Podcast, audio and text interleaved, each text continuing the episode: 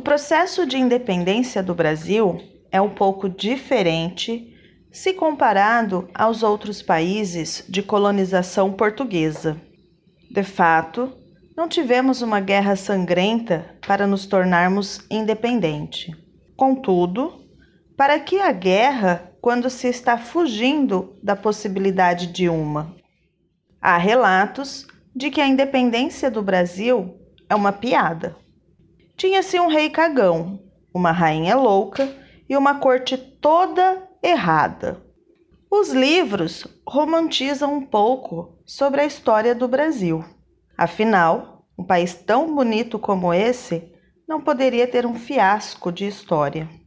Para o aprofundamento humorístico sobre a história do Brasil, recomendo a série produzida pela Globo chamada O Quinto dos Infernos.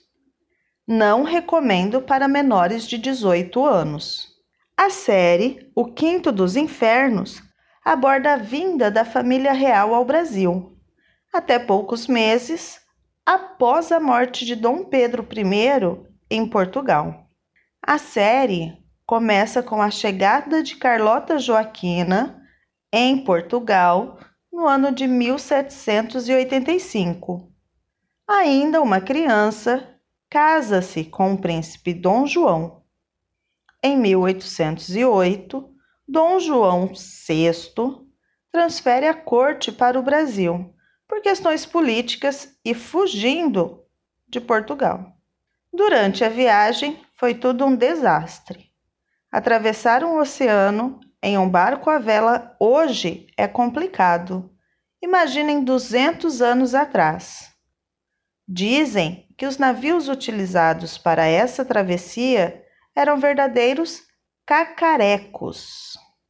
A esquadra portuguesa foi escoltada até o Brasil por uma frota britânica. Interessante, né?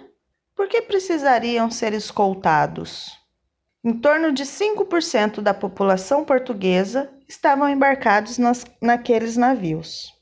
A maioria dos passageiros eram pessoas importantes, apegadas ao luxo, mas muitas coisas aconteceram durante todo o trajeto, como, por exemplo, uma infestação de piolhos que obrigou todas as mulheres a rasparem os cabelos e jogarem suas perucas em alto mar.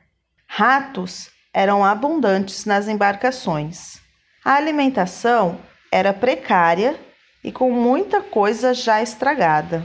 As condições a bordo do navio eram péssimas. Os banheiros eram particulares e exclusivos para os mais importantes. Para o resto da tripulação, os sanitários eram públicos e sem qualquer higiene. Além disso, ainda existia a criação de alguns animais, como galinhas, porcos e vacas, para garantir um pouco a alimentação dos passageiros mais importantes. Mas manter esses animais vivos não ajudavam em nada na higiene do local. A chegada ao Brasil foi em Salvador e depois de pouco mais de 30 dias, a esquadra partiu para o Rio de Janeiro. Vamos para o glossário. Piada é aquela narrativa que faz o outro rir. Dizer que algo é uma piada quer dizer que é engraçado. Por exemplo, aquele cara é uma piada ou aquele filme é uma piada. Outra palavra é Cagão. Uma pessoa cagona é uma pessoa que tem medo e que não tem coragem. Toda errada. Uma pessoa pode estar toda errada, uma situação toda errada, quer dizer que nada está certo. Cacarecos está relacionado a coisas velhas que precisam de manutenção ou que não é mais utilizado pelas pessoas. Por exemplo, as crianças crescem e param de brincar. Os brinquedos passam a ser cacarecos ou um monte de caco. Fiasco é o mesmo que fracasso, insatisfatório. Posso dizer que aquilo foi um fiasco ou a situação foi um fiasco. Tá legal? Nós somos o podcast Falar Português Brasileiro.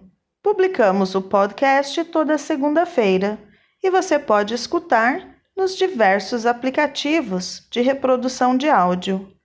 Também pode escutar na nossa página falarportuguesbrasileiro.com. Lá na nossa página, você poderá se cadastrar gratuitamente e receber toda a transcrição dos áudios, com exercícios de interpretação de texto. Registre-se agora mesmo em falarportuguesbrasileiro.com e receba o seu e-book. Seja um colaborador do podcast. Faça uma doação clicando nos nossos links. E nos vemos no próximo episódio. Tchau, tchau!